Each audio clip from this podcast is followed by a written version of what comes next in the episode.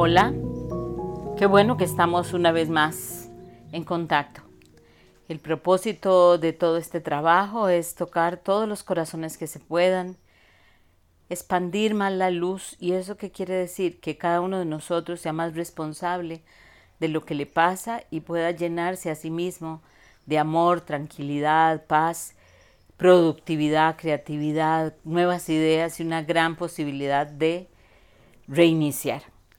Dentro de este trabajo hoy está con, conmigo mi compañera de, aventura, porque hemos sido compañeras durante muchísimos años. Eh, esperamos, como al igual que todas las otras personas con las que hemos estado trabajando, que hagamos muchos eh, trabajos juntas. Y sin más, quiero presentarles a Rebe. Rebe es mi compañera, como les digo, de aventuras. Ella, yo inicié Satori hace muchos años, pero Rebe en, el último, en los últimos años, muchos, creo que casi van a ser ocho. Eh, hemos ido dándole vuelta a un montón de cosas y ha sido una persona que está ahí a la par mía de manera constante. Gracias, Rebe, por estar aquí. No, con todo gusto, porque el, este ha sido mi camino, más que una profesión, más que una...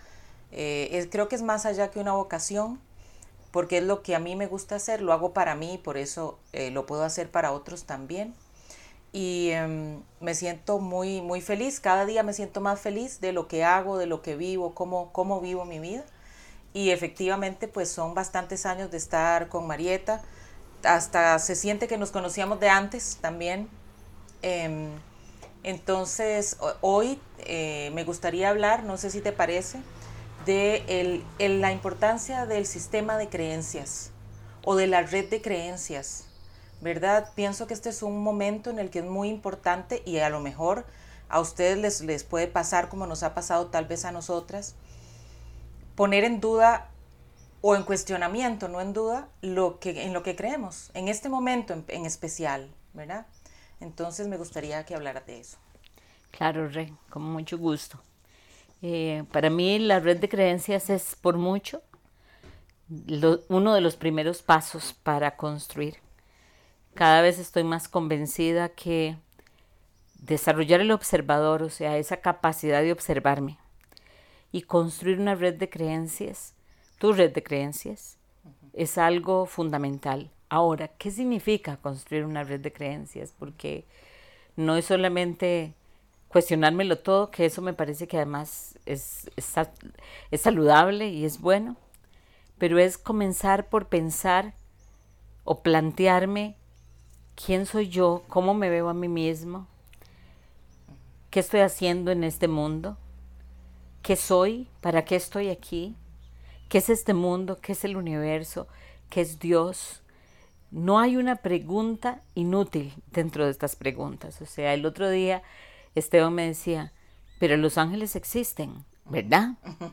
Entonces yo le decía, sí, claro que existen, pero no termino, yo no termino de contestarle a él como lo hablaríamos vos y yo, decimos, bueno, si esa es tu perspectiva, eh, eso es, ¿verdad? Pero, pero es eso, los ángeles existen ok, pero yo los voy a ver de acuerdo a mi red de creencias como un señor rubio alto con alas y hasta los puedo ver. Claro. Y otro ser lo los puede ver como un campo de luz y otros lo pueden ver un momento de manifestación donde aquella persona que nunca supe más de ella me ayudó eh, en un momento difícil de salud, por ejemplo. Y para mí, para mí, ese es mi ángel, ¿verdad?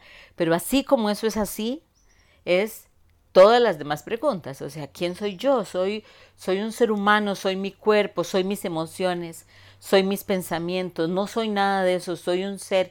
¿Eso qué significa? O sea, el preguntarte a vos mismo todo esto te va, sin darte cuenta, a permitir ir construyendo inclusive un camino que, se dirige claramente, porque no es igual pararme en el mundo creyendo en Dios que pararme en el mundo no creyendo en Dios. Eso no tiene nada que ver con la existencia de Dios. Sí, o con las religiones. O con las religiones. eso tiene que ver compararme en el mundo así. Yo, yo me planteo si cuando alguien se coloca en el mundo sin la certeza, yo podría decirle sin la certeza que yo tengo mi red de creencias, pero esa es la mía. Pero es sin, eso, sin haber construido nada detrás y decís cómo amanece, cómo camina, cómo se mueve, qué miedo. Qué miedo. vivir así, ¿verdad? y sin embargo también son preguntas que muchas veces han sido tildadas de filosóficas o existenciales y por, y por eso eh, no, no me las hago, porque no, eso es como muy volado, muy filosófico, cuál será la importancia que tiene, pero en realidad es esa la importancia que tiene. Es decir, si no, entonces, ¿cómo sé yo cómo, cómo me levanto en el día? ¿Cómo interpreto la vida? ¿Cómo me relaciono con los demás? Etcétera. ¿Cómo, cómo agradezco, por ejemplo? No solo eso, Revivieras que ayer un día de estos, entre semana, estaba viendo, estaba oyendo con Diego y Jani un podcast de Hernán Jiménez, de La Madriguera. Y me llamó mucho la atención porque eh, pasaron varias cosas interesantes, pero una de ellas fue que el tema del podcast era los niños, los niños y la maternidad. Y al principio se escuchan un montón de argumentos, algunos que impactan de por qué no hay que tener hijos. Claro. ¿Verdad? Y otros, y después eh, oigo la entrevista de él hacia su madre y oigo la entrevista hacia otra chica, creo que se llamaba Doris. Eh, y vos ves las creencias de todos los que participaron a través de su manera de hablar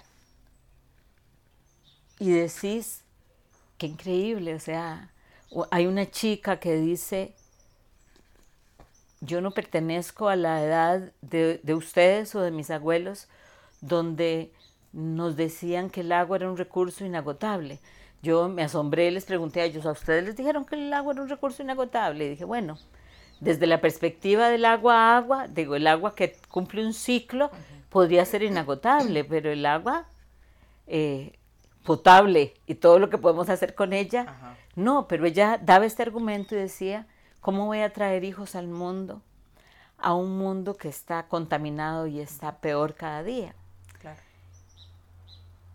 En mi red de creencias, yo podría sentarme y contestarle precisamente porque tener la responsabilidad de hacer el cambio.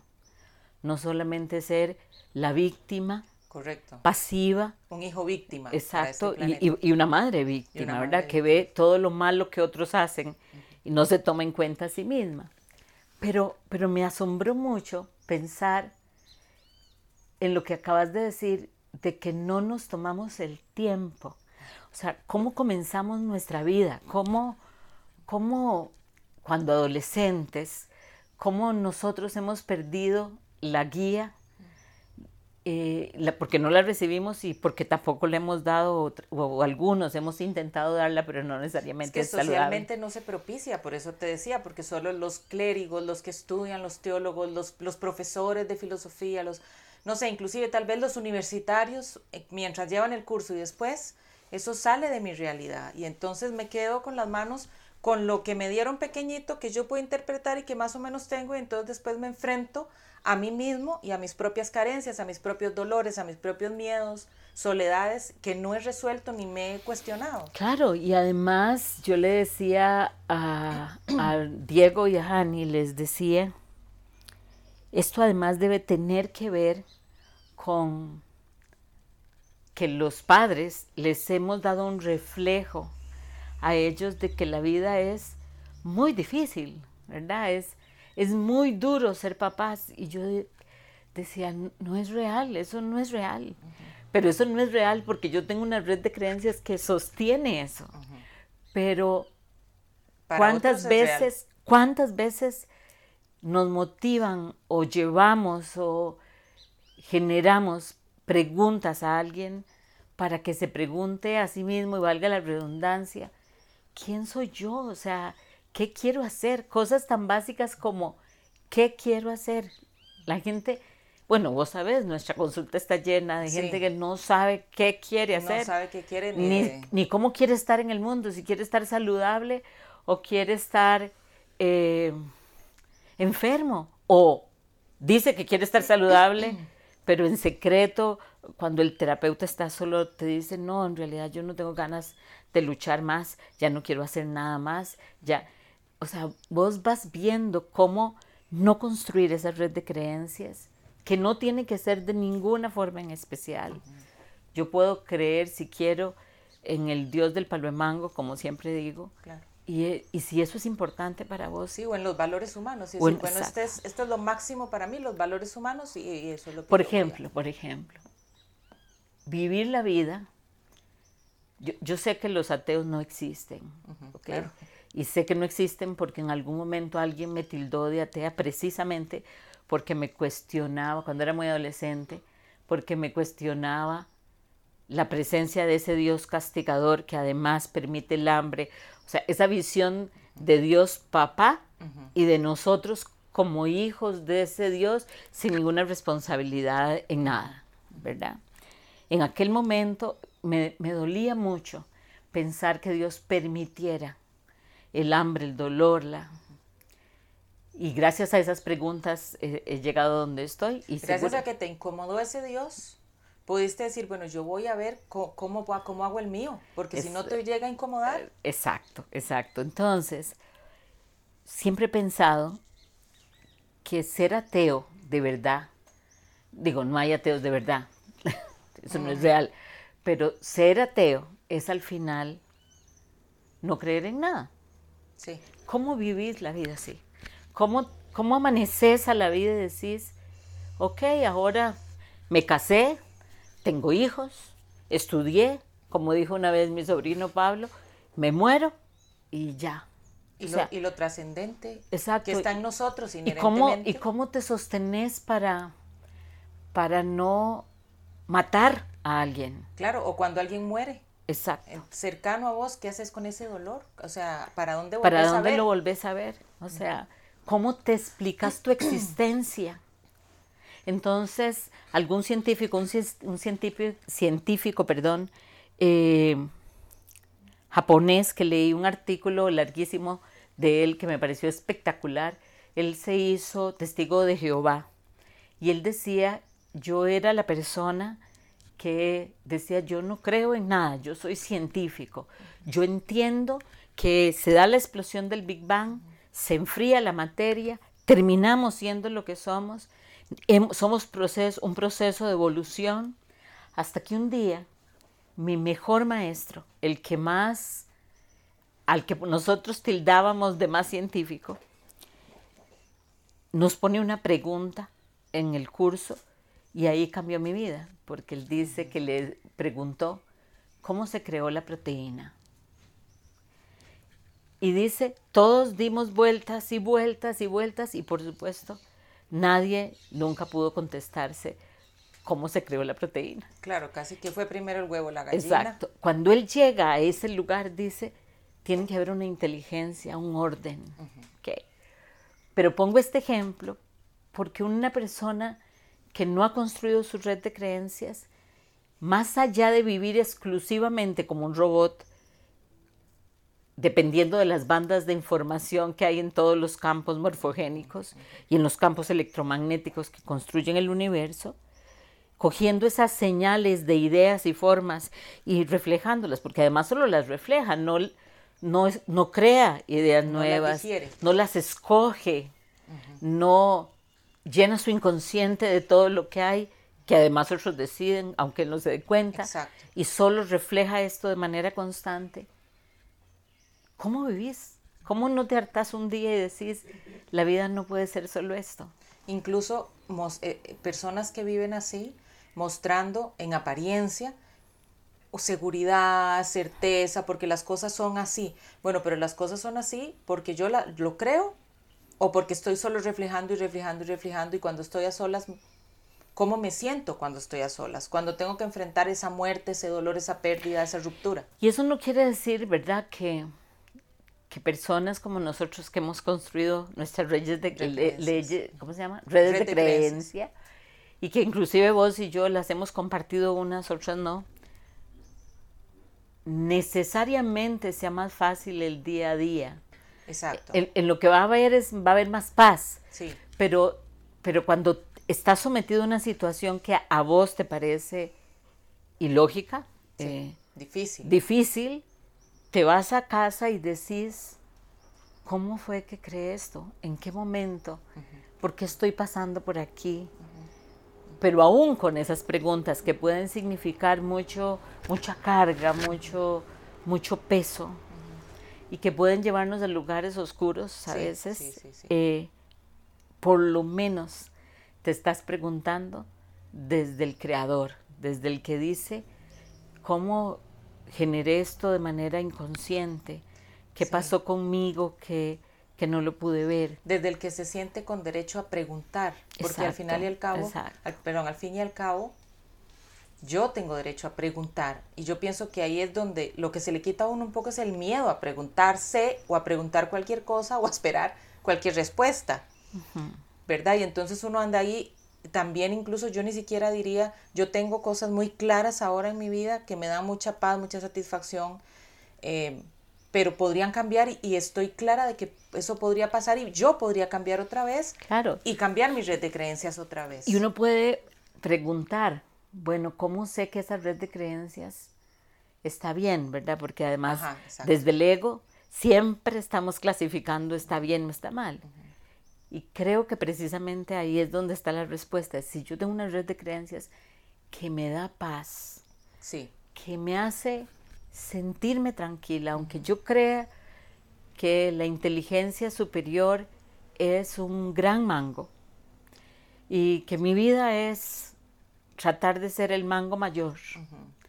Y digo estas cosas porque lo que quiero es ponerlo en un idioma que vean que no es tan... No es algo filosófico, y esotérico como hablábamos, al contrario. Exacto. Es, si eso me da paz, esa es tu red de creencias. Ahora, en el momento en que no te dé paz, ¿qué va a pasar? Vas a cuestionártela y eso también está bien, o sea, que yo creyera hace 20 años o hace 50 o hace 40 en, no sé, en Yogananda y que hace 5 eh, decidiera ser testigo del Mango Mayor. No pasa nada, o sea, no pasa nada. Eso, esa es tu ruta, tu propia ruta. Y eso es al final lo que nos hace co-creadores de nuestra historia. Y es una ruta que se puede comprobar, como decías vos, porque yo tengo más paz en mí, porque las cosas a mi alrededor las puedo ver de una manera que me pueden hacer crecer, no como un ataque, no como algo terrible, no como algo que me impide, sino como algo que yo puedo, que esto que inclusive me habilita. Sí, exacto. Lo, lo digiero mejor y al digerirlo mejor me habilita, me, me siento personas como yo. Yo ayer pensé en esto cuando oí lo del podcast de este muchacho. Yo sé que muy pocas personas van a creer esto, pero yo soy una persona profundamente tímida, profundamente, ¿ok? Y esto que estoy haciendo, esto, de exponerme, como me, dijiste vos un día de estos, de exponerme, de ser visible, es algo realmente difícil para mí. Sí, yo lo sé. Pero, ¿por qué? Entonces, por mi red de creencias. Por exactamente. Porque yo creo que eso es lo que me toca hacer. Porque creo que, que no esto, no, esto no es un deber, esto es parte de mi accionar de mi vida. Si yo no hiciera esto, no podría seguir viviendo conmigo. Parte de lo que yo he querido y he pedido. He pedido, exactamente. Y de pronto la vida nos pone estas oportunidades y uno dice, uy. Claro, porque habíamos pensado hacer cosas así. Sí. Eh, pero precisamente porque esto demandaba esto, lo postergamos, lo dejamos, lo... Eh, Esteban el otro día me decía, es que por dicha usted no tiene miedo escénico, y yo decía... No por eso estudiaste teatro primero. Exacto. Exacto. al contrario. Bueno, eso es interesante. El otro día pensé, mira, seguro yo estudié teatro y todo esto para que esto pudiera permitirme llegar ahí. Por supuesto. Pero alguien que, no me conoce, Rebe, me ve antes de dar una charla, como siendo el hueco en la panza y vengo y te digo, y, o antes de hacer el taller, ¿verdad? te pones a estudiar y Me pongo a estudiar y Cuando dominas el tema ya desde antes y seguís estudiando. Pero precisamente esa es mi red de creencias. O sea, yo me levanto y digo, yo tengo que hacer esto. y, y, tengo que hacerlo no por un deber, sino porque construyo mi felicidad y siento que esta es parte de mi responsabilidad con un mundo maravilloso que solamente me ha dado bendiciones. Sí, que es lo que quiero hacer. Y puede ser que alguien diga, qué vieja más pajosa, y tiene derecho, pero para mí no. O sea, para mí esto es parte de mi vida. ¿Me explico? Y a eso nos ayuda la red de creencias. Eh, Esteban está aquí trabajando con nosotros por su red de creencias. Exacto. Vos estás aquí por lo mismo. Sí. Diego, mi hijo, que estoy segura que nunca pensó hacer algo de esto, también.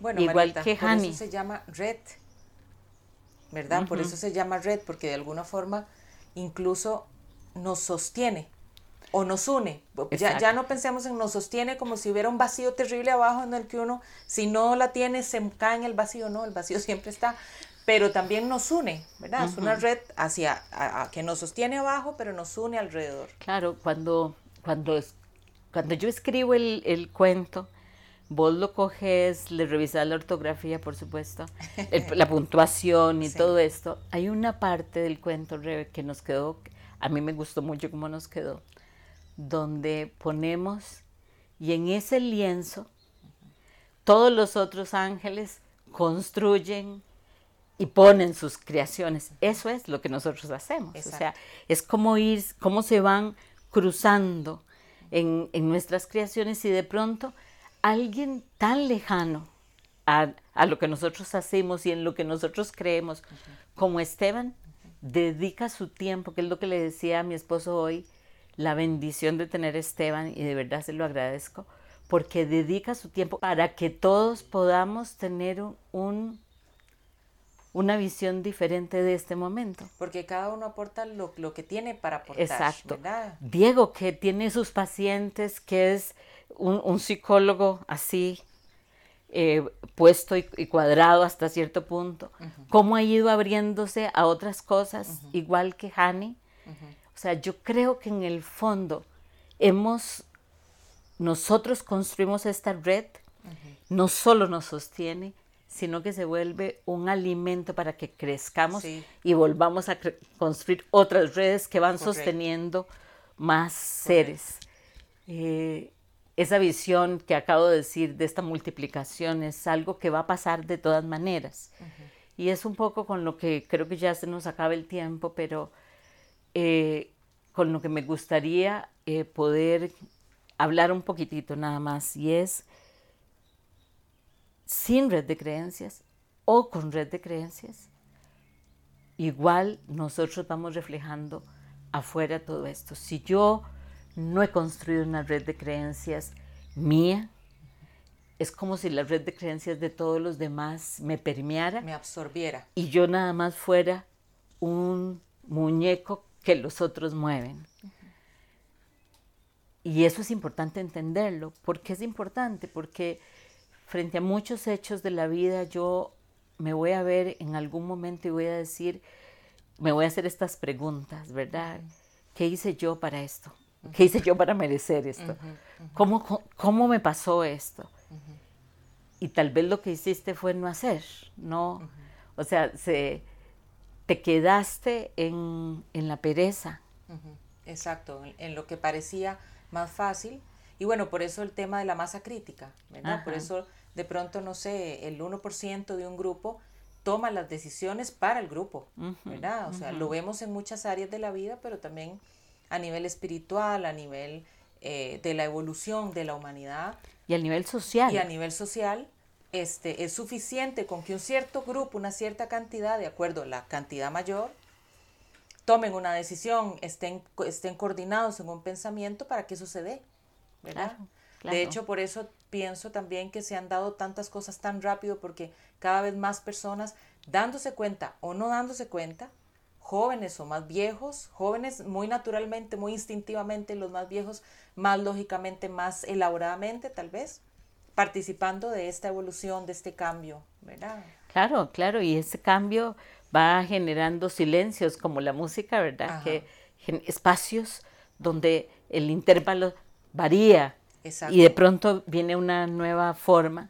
Y pienso ahora, en estos momentos, pienso en Suecia, manejando la crisis de la pandemia, palabra más terrible, no existe, pero bueno, de la pandemia eh, de una manera diferente.